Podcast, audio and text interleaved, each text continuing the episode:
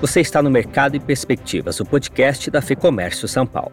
Neste episódio, recebemos Adriana Auriemo, que é sócia-diretora da Nut Bavarian, a rede de franquias especializada na venda de castanhas torradas e glaciadas.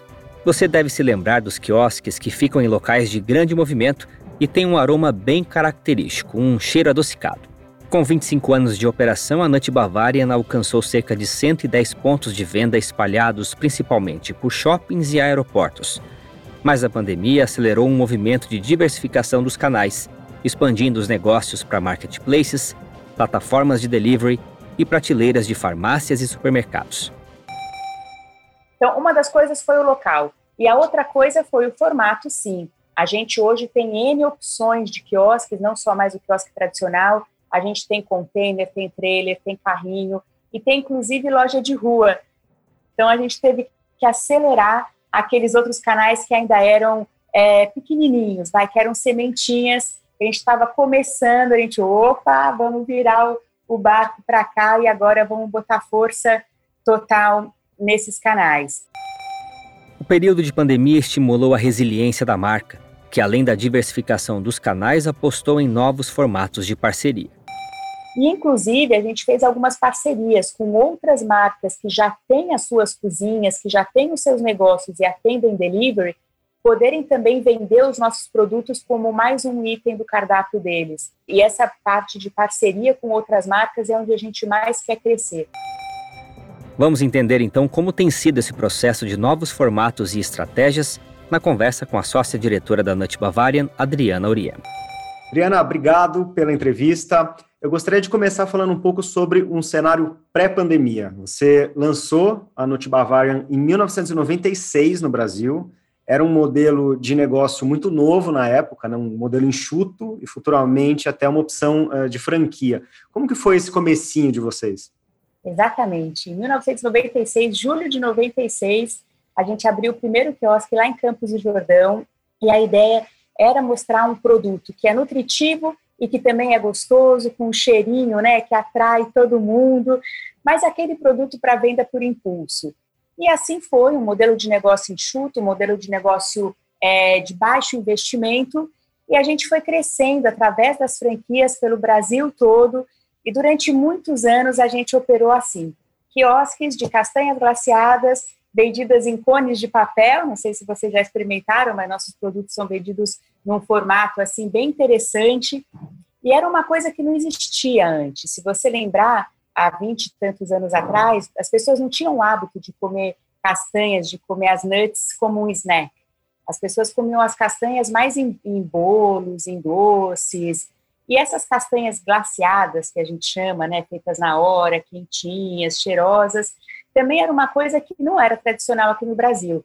Nos Estados Unidos estava começando e era um produto muito tradicional na Alemanha, até por isso o nome Nut Bavarian.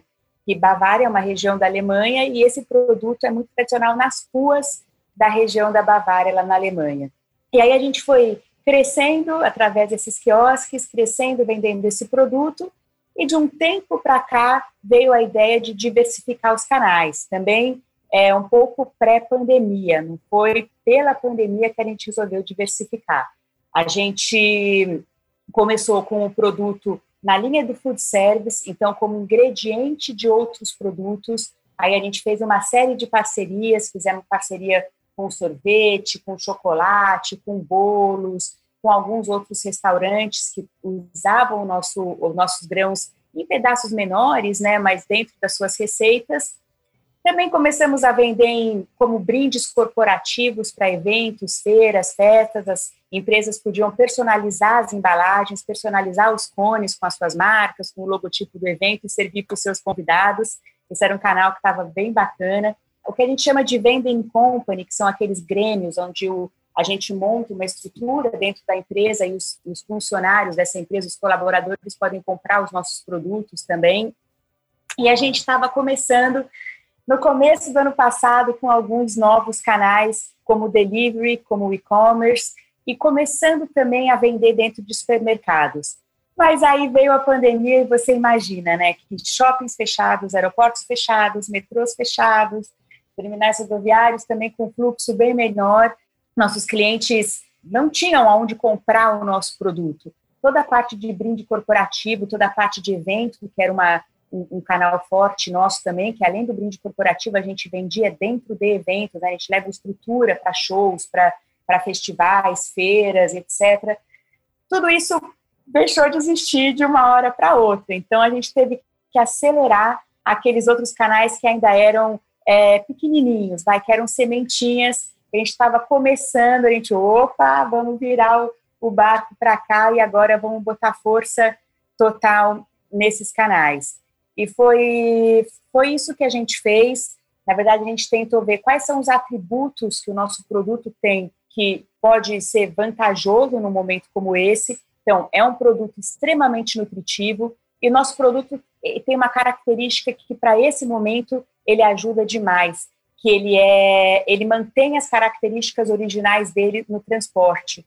Você consegue comer na tua casa o produto igualzinho o que você come no quiosque ele não, não esfria, não mela, não derrete no caminho, né? Como outros produtos que às vezes a gente pede num delivery e chega frio, ou chega murcho, chega mole. O nosso produto ele viaja muito bem. Então a gente falou, vamos se aproveitar dessas características para trabalhar nesses outros canais. E aí a gente, enfim, colocou força total junto com os nossos franqueados. O primeira, a primeira coisa que a gente fez foi chamar nossa rede a gente está em, em constante contato com todos os franqueados. Então, pessoal, vamos lá, os pontos estão fechados. Aonde a gente pode vender? O que a gente chama de é, venda é, de relacionamento, que é você pode usar as suas redes sociais, você pode usar os seus contatos para fazer essas entregas você mesmo, vendendo para amigos, para conhecidos, para pessoas que estão aí próximas de você. Isso foi uma das coisas.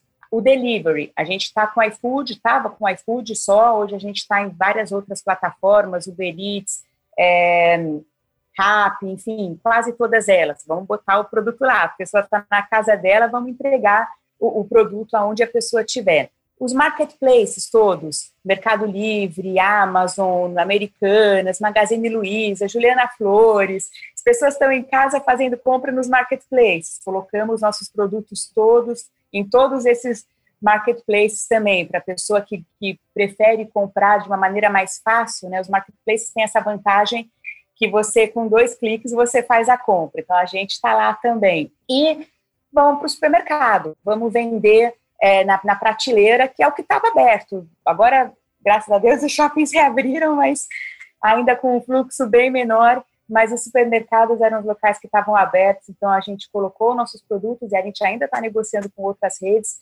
mas já está aí em vários, vários supermercados, estamos entrando em farmácia, loja de conveniências e locais assim.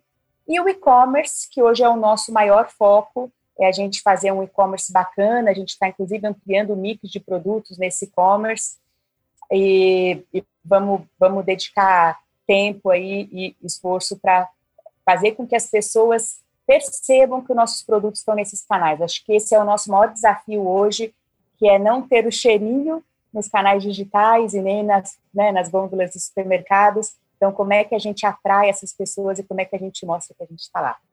mas tem uma marca com 25 anos, né? Então isso ajuda bastante, né?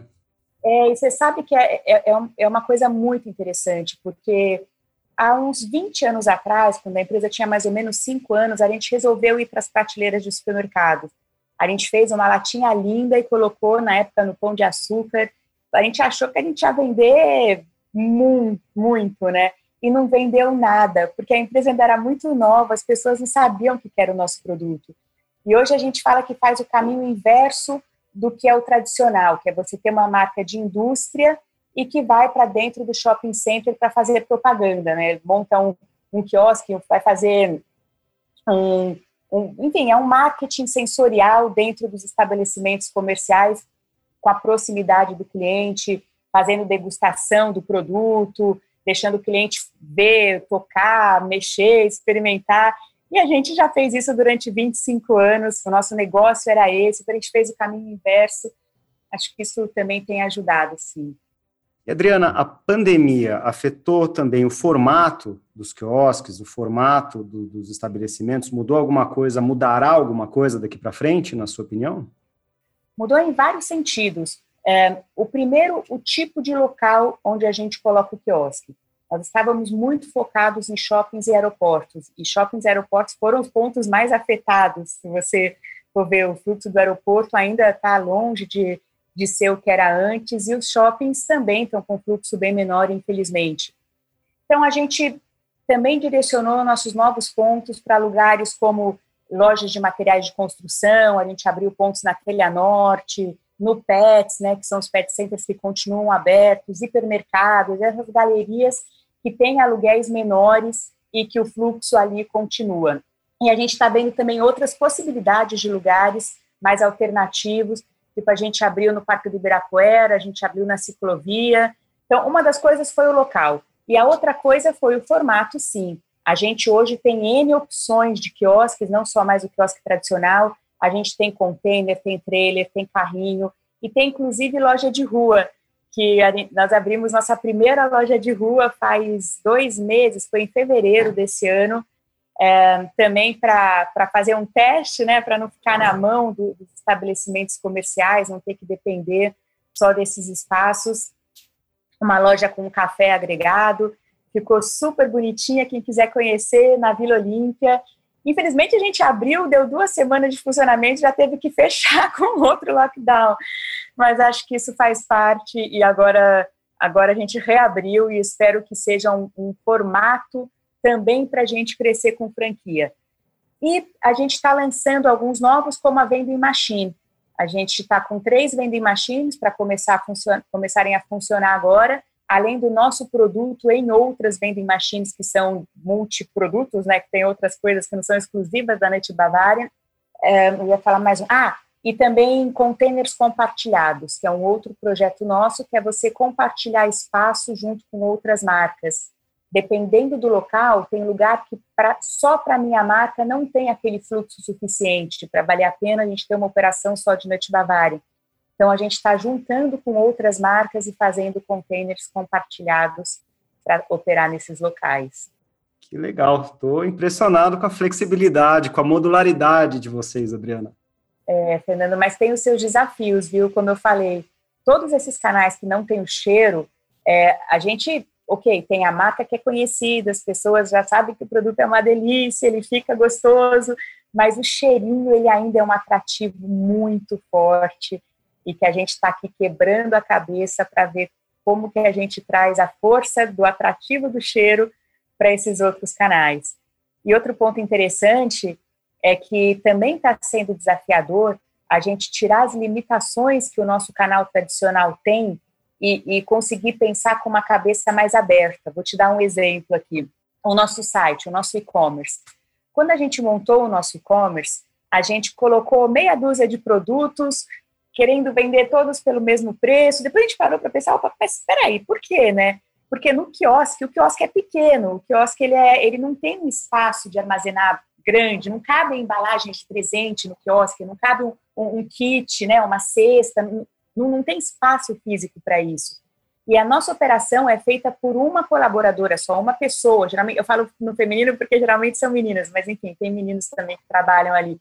Por uma só pessoa, e então a gente tem que vender de uma maneira rápida, prática, fácil. A gente tem os cones, e se você comprar um cone de amendoim, você vai pagar o mesmo preço de um cone de amêndoas e o mesmo preço de um cone de macadâmia. Embora para nossa empresa, né, o nosso custo da macadâmia é muito mais alto do que o custo do amendoim. Só que para facilitar a operação, eu acabo vendendo um amendoim um pouquinho mais caro e uma macadâmia muito barata ali no, no quiosque.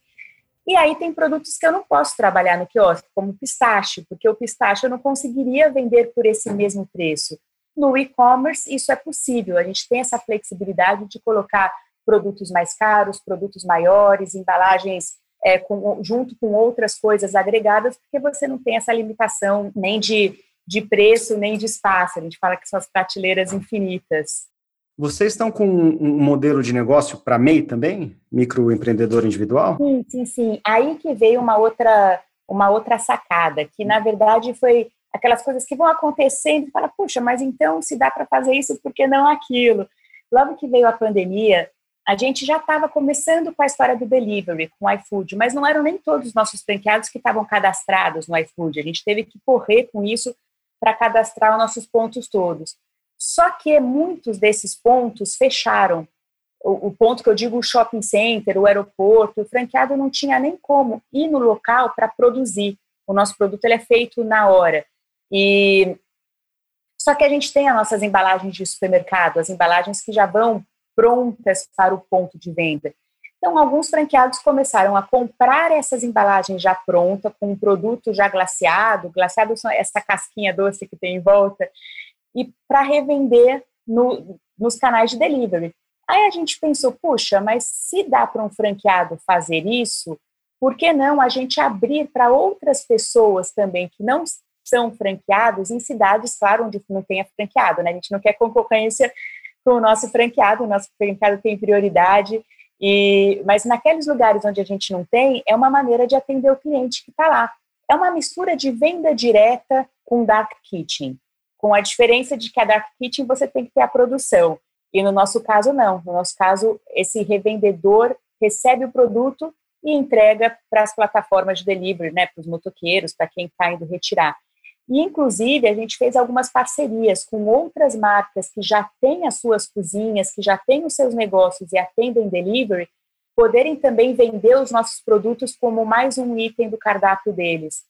E, e essa parte de parceria com outras marcas é onde a gente mais quer crescer, é colocar nosso produto para ser vendido junto com outros, é, outras marcas, restaurantes, cafeterias, enfim, que já trabalhem com delivery para você aproveitar aquela estrutura que já está ali montada. Adriana, eu li um artigo seu falando de um ponto que vocês abriram fora do Brasil, em Orlando.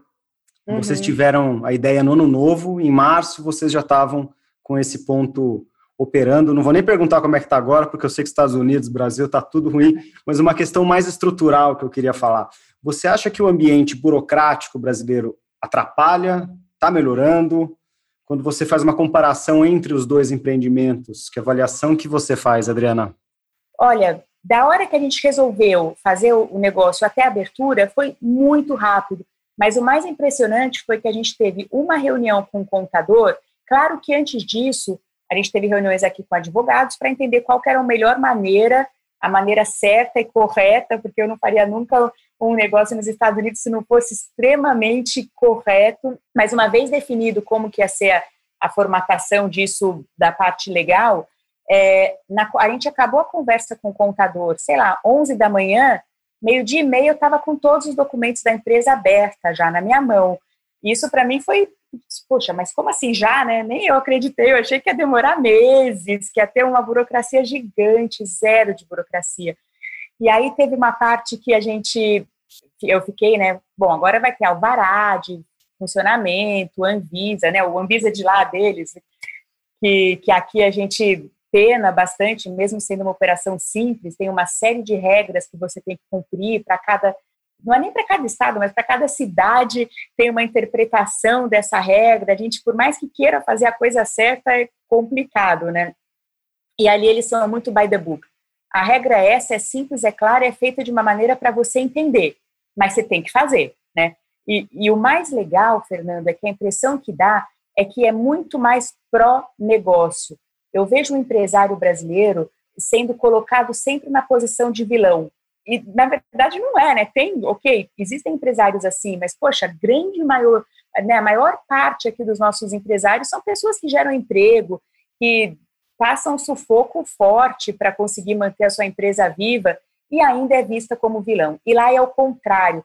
E lá é assim, tem que seguir, tem que seguir a regra, mas eu vou te ajudar ao máximo a você seguir essa regra. Eu vou te dar um exemplo aqui, se der tempo de eu contar, mas o Daniel, meu marido, que é meu sócio, estava lá, a gente recebeu lá uma, uma folhinha, né, um, o que, que a gente teria que ter feito da parte aí da vigilância sanitária deles para ter o quiosque em funcionamento. Aí no dia da inauguração foi lá o, o, o fiscal, ele olhou um item, ok, outro item, ok, aí tinha um dos itens que era, é, tinha que ter água quente no quiosque. E a gente não tinha água quente, a gente tinha uma torneira com água fria, porque no nosso negócio não precisaria de água quente. Então a gente achou que não era necessário, embora tivesse escrito. E o fiscal falou: olha, você não pode abrir o teu quiosque porque você não tem água quente. a gente, puxa, mas a nossa operação não precisa, sabe? Aquela coisa de tentar explicar o porquê. Ele falou: não, a regra é essa, se não tiver água quente, você não funciona. Só que, ó, o fiscal mesmo que me falou, só que ele abriu o telefone e mostrou: tem uma pecinha aqui, que é esse, eu não lembro o nome da peça, mas tem uma peça que se você encaixar aqui na torneira, essa água vai ficar quente. E aqui do lado, a gente estava abrindo no Florida Mall, que é um shopping lá em Orlando. Aqui do lado tem uma Home Depot. Você pode ir lá comprar essa peça, daqui a meia hora eu volto, aí a gente instala e ok, você já vai estar tá funcionando. Deu meia hora, né, o Daniel saiu, foi lá, comprou, voltou, instalou, ele foi lá e deu o alvará, ainda, sabe, ainda falou, puxa, sucesso para vocês, bom negócio. Quer dizer, não é alguém que dá um jeitinho para fazer funcionar, não, ele realmente ajudou, e, e, essa é a impressão que a gente tem de tudo que a gente faz lá. É, o empresário é visto com muito bons olhos, tem que seguir a regra, mas a regra é clara e, e ela é feita de uma maneira para fazer com que as pessoas gerem emprego. E a gente, sim, sofreu bastante com a pandemia, porque nós tínhamos três quiosques em Orlando, que é uma cidade super turística, dois desses pontos estavam nos dois outlets lá, que são 70% do público, se não me engano, são brasileiros, eram, né? Agora, infelizmente, não tem. Então, sofreu muito com as vendas. A gente aumentou demais a participação na Amazon. A gente vende lá na Amazon nos Estados Unidos. A gente entrou também dentro de alguns supermercados com produto já pronto. E agora o movimento já está voltando ao normal, graças a Deus. Então, não, ainda não é o que era antes, mas, mas tem já já está bem mais animador em termos de, de voltar à vida, sabe? Aqui é a minha última pergunta. Quais são as expectativas de vocês, Adriana, olhando para frente agora um pouco, né? É, eu vejo assim, Fernando, hum, acho que para todo mundo que é do varejo, todo mundo que tem lojas em estabelecimentos comerciais que foram impactados diretamente, principalmente shoppings, aeroportos, metrôs, não vai ser um período fácil, digo pela nossa empresa e pelos nossos franqueados também, porque foram muitos meses aonde você tem que colocar aquela reserva, né? Geralmente o, o empresário ele tem um tempinho de reserva, mas depois essa reserva acaba. Então, acredito que para boa parte dos franqueados vai ser difícil, a gente tentou ajudar ao máximo como franqueador a eles passarem por isso. E eu também acredito que com o aumento do home office, as pessoas vão precisar sair com outra intenção, não só sair para fazer compra. A venda no mundo digital não vai voltar para trás. Tanto que a gente vai continuar investindo muito no nosso e-commerce, nessas plataformas de marketplace, nos deliveries. Acho que nunca mais vai, vai deixar de existir. E, e uma boa parte da nossa empresa está focada nisso agora. Mas as, os modelos tradicionais, com alguns ajustes, eu acho que eles ainda têm um tempo aí de vida porque as pessoas vão precisar sair de casa, ninguém vai aguentar ficar o dia inteiro trabalhando em casa e não, não sair nem um pouquinho para passear. E o nosso produto ele encaixa muito bem nessa parte do passeio, porque ele é aquele produto que você come quando você vai passear, quando você vai dar uma volta em algum lugar e você quer, às vezes você não quer nem gastar comprando uma coisa cara, mas você quer, você quer se dar algum, algum prazer. E aí a gente se encaixa nisso daí. Nós ouvimos aqui a sócia diretora da Nut Bavarian, Adriana Auriem. E eu lembro que se você é empresário e está aberto a soluções, vale a pena conhecer o lab.fecomércio.com.br. Lá você encontra orientação nos campos econômico, trabalhista, jurídico e muito mais. O link eu deixo aqui na descrição. Com entrevista e roteiro de Fernando Saco, produção de Ana Strom e edição do estúdio Johnny Days, este foi o Mercado e Perspectivas. Eu sou Guilherme Baroli e agradeço a sua companhia. Até a próxima.